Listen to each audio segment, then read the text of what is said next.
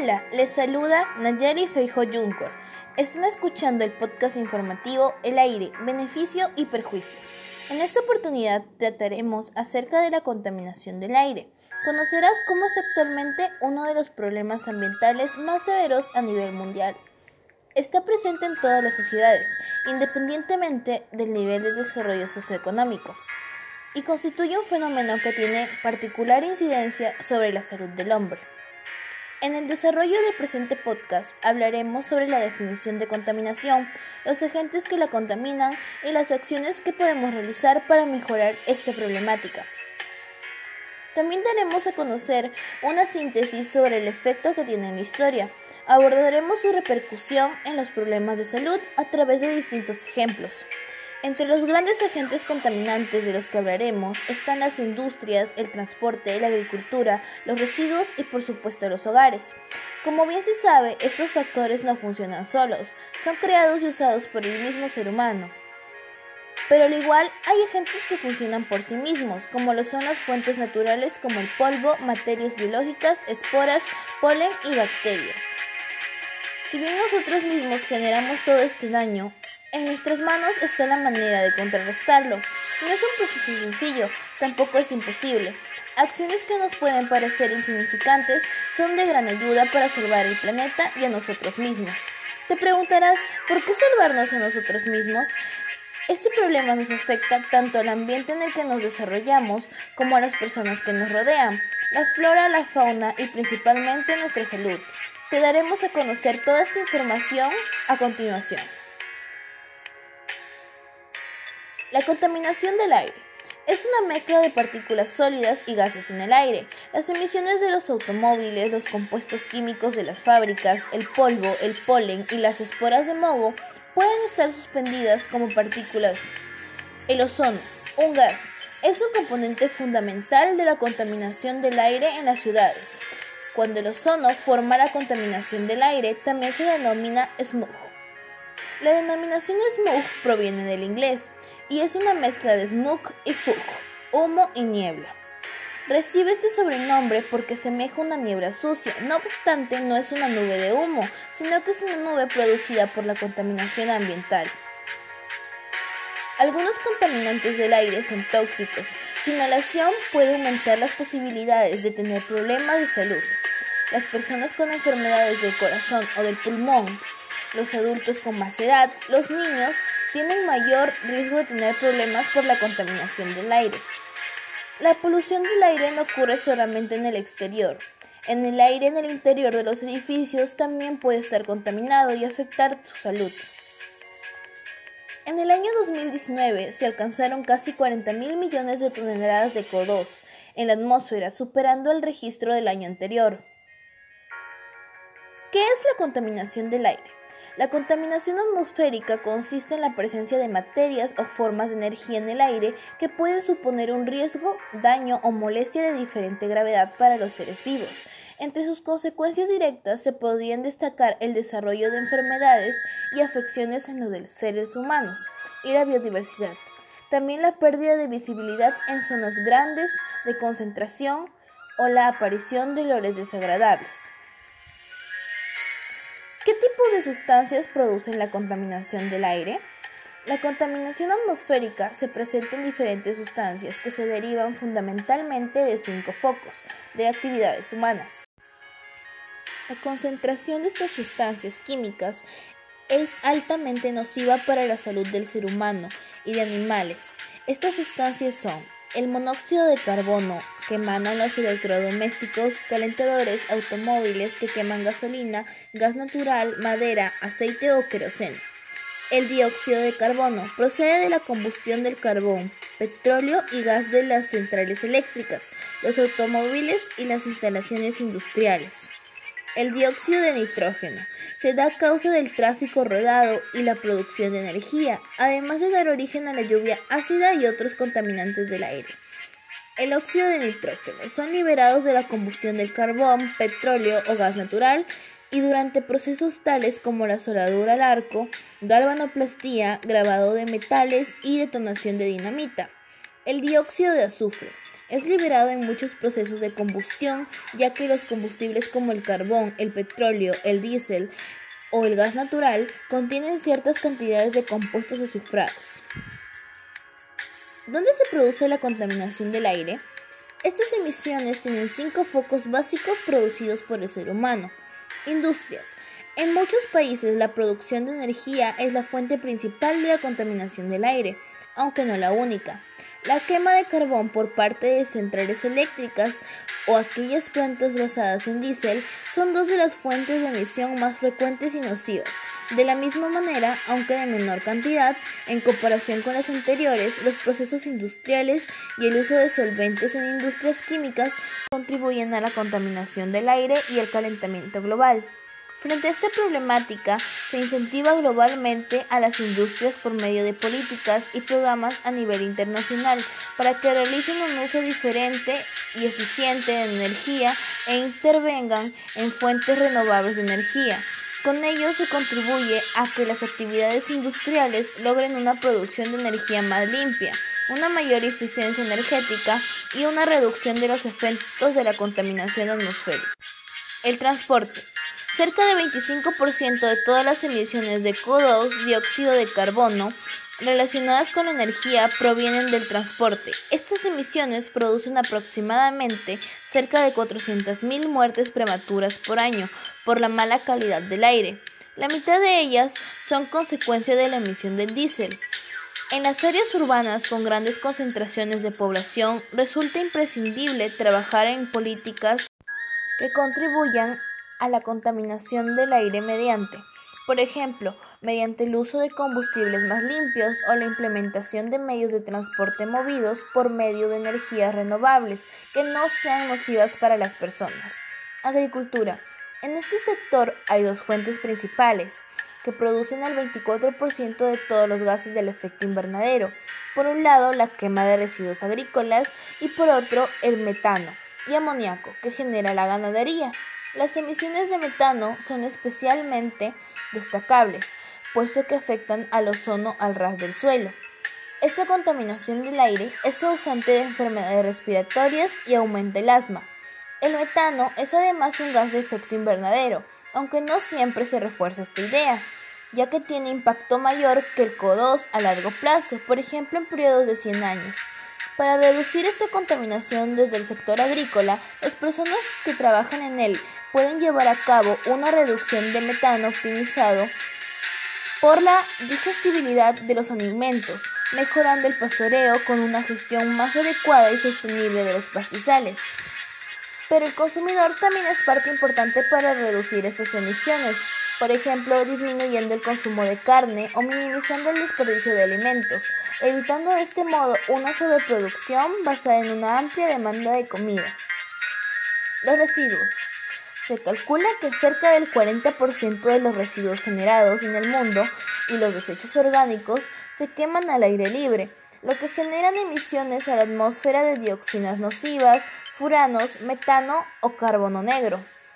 Una problemática que afecta especialmente a aquellas regiones o zonas que están en proceso de urbanización, a países en vías de desarrollo. Entre las estrategias para evitar los efectos de este tipo de contaminación atmosférica se encuentra la mejora en la recolección, separación y eliminación de desechos sólidos. Con ello podría reducirse la cantidad de materiales depositados en vertederos y posteriormente quemados al aire libre. Al igual que en el sector agrícola, un menor desperdicio de alimentos ayudaría a reducir la cantidad de desechos orgánicos que hay que gestionar. Del mismo modo, una separación de estos y su conversión en composts o bioenergía ayudaría a la mejora de la fertilidad y la calidad del suelo, generando además una manera de crear una fuente de energía alternativa más limpia y sostenible para el aire. Los hogares. La contaminación del aire desde el ámbito doméstico es nociva en dos maneras. Por un lado, porque es el aire que las personas respiran en sus hogares de manera directa, produciendo a medio y largo plazo enfermedades respiratorias. Por otro lado, porque se repercute en el aire exterior. La fuente la fuente de esta contaminación proviene de la quema de madera y combustibles fósiles para actividades como cocinar, calentar o iluminar los hogares. Ahora hablaremos de enfermedades causadas por la contaminación del aire. Se sabe que 9 de cada 10 personas respiran aire insalubre en el mundo, lo que supone un 92% de la población mundial. Algunas de las enfermedades son neumonía. La inhalación de factores contaminantes en el aire duplica el riesgo de sufrir neumonía, sobre todo en la niñez. Bronquitis crónica. Con la exposición a la contaminación se hace más probable el sufrimiento de enfermedades de este tipo. Se manifiestan serias dificultades para respirar. El cáncer de pulmón. Las principales fuentes de contaminación, como las industrias, las calefacciones, generan mayor riesgo de desarrollar cáncer de pulmón. El asma bronquial. Las personas que padecen de esto presentan dificultades para respirar, ahogo y tos hechos históricos ocurridos por la contaminación del aire.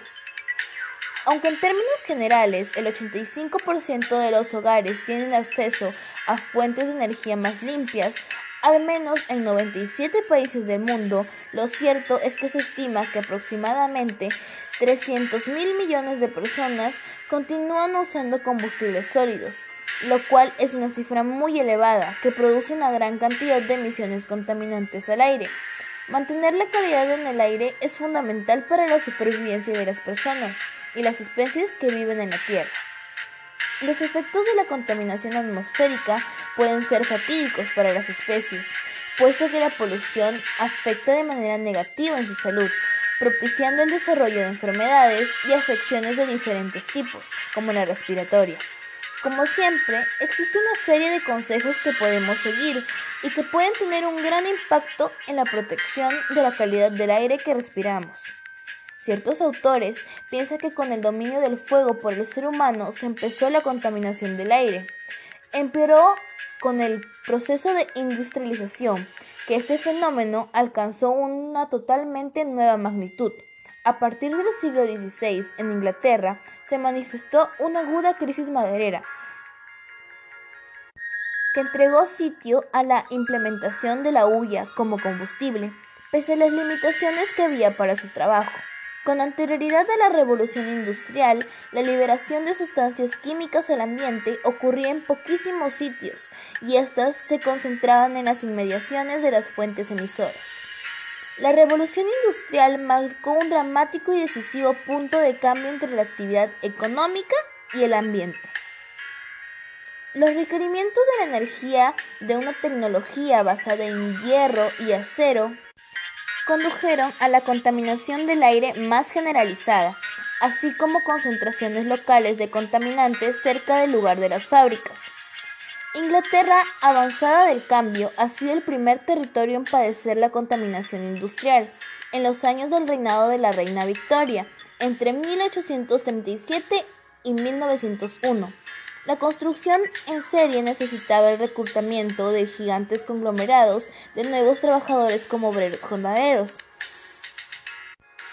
La urbanización se imponía para asegurar una fuerza gremial estable y no era una prioridad relacionar la calidad del aire con el desarrollo social.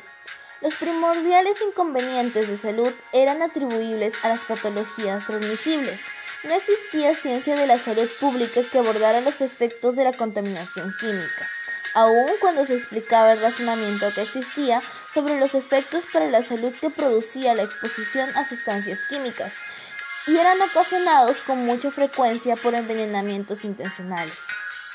El desarrollo industrial aceleró la emisión de la atmósfera de enormes proporciones de sustancias gaseosas y particuladas que proceden de la producción y del uso de combustibles para obtener energía y la transportación.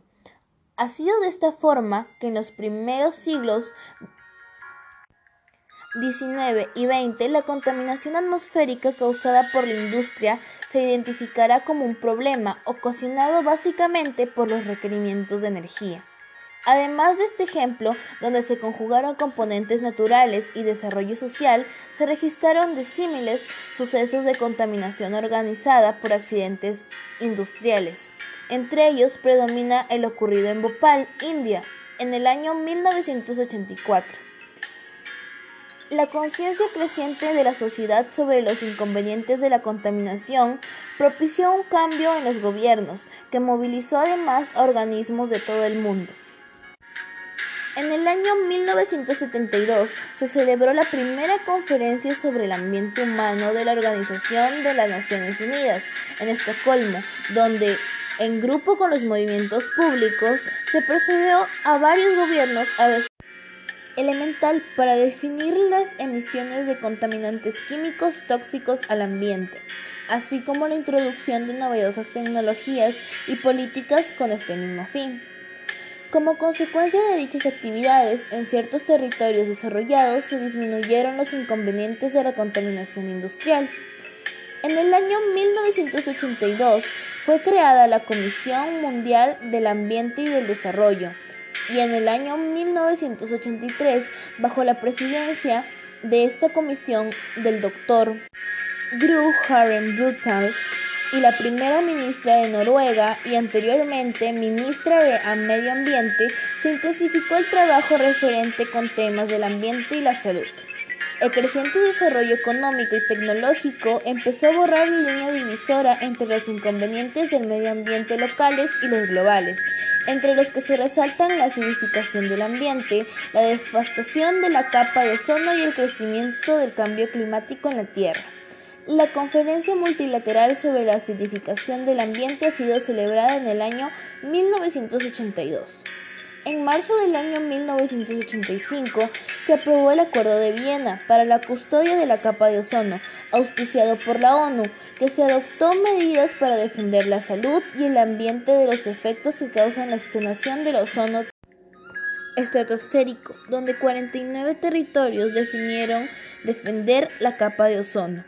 El desarrollo de las cumbres internacionales sobre el medio ambiente y desarrollo del flujo del agua de Janeiro en el año 1992 y la de Johannesburgo en el 2002 han evidenciado la necesidad de mejorar la calidad del aire y conseguir un desarrollo social donde prevalezca la igualdad.